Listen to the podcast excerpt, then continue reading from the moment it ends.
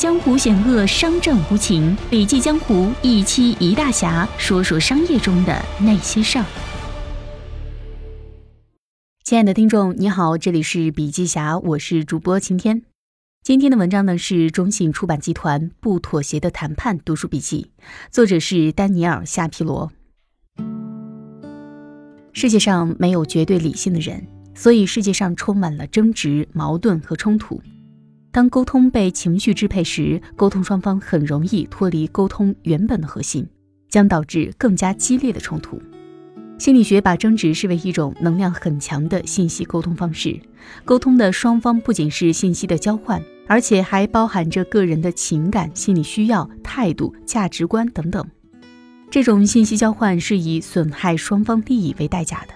许多亲友、同事都是因为争执而导致关系恶化。在不妥协的谈判当中，作者分析了争执产生的核心原因以及平息争执的办法，为人们更有效地达成沟通找到了一个全新的思路。书中总结了提升沟通效果的六个建议，我们一起来听一下。第一个是从对手变成伙伴，在争执发生时，不是在对立情绪中捍卫自己的立场，而是理解对方的建议。第二个是用比喻来理解你和对手的关系，想一想你如何最好的、直观的描绘你与对方的关系。通过比喻描绘你们的关系，这是用一种简单有力的方式来挖掘争执的情感深度，而你也会更好的理解为什么争执会如此难以克服。第三点是学会聆听。当对方攻击你的观点时，捍卫自己的观点和反击对方是一种正当防卫的心态，但是这只会让你陷入僵局。相反，深吸一口气，试着倾听对方的观点，思考一下他们希望你听到什么，他们认为他们的观点为什么合理。第四点是复盘典型的争执行为。如果你经常与你的同事或上级发生争执，请了解争执通常如何开始，以及争执如何升级。是不是你的同事每次与你沟通时都咄咄逼人，让你感到沮丧？你做了什么回应？如何避免这种情况呢？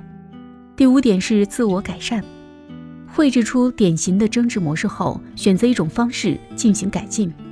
如果你和同事通常在工作任务的细节上来回争执，请尝试倾听他们的观点，或向他们提问，以了解更多信息。这种行为上的改变可能在开始时让你感觉有些不自然，但这是寻找合力的关键步骤。最后一点就是后退一步。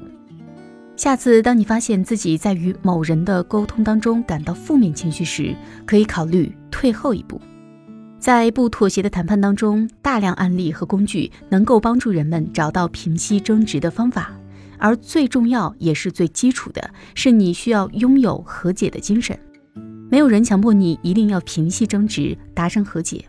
开始的时候，那只是你的一种感觉，感觉你在寻求一种和解的可能，和解能够产生深远的影响。你有效解决的每一次争执，都将推动事情往更正向的方向发展。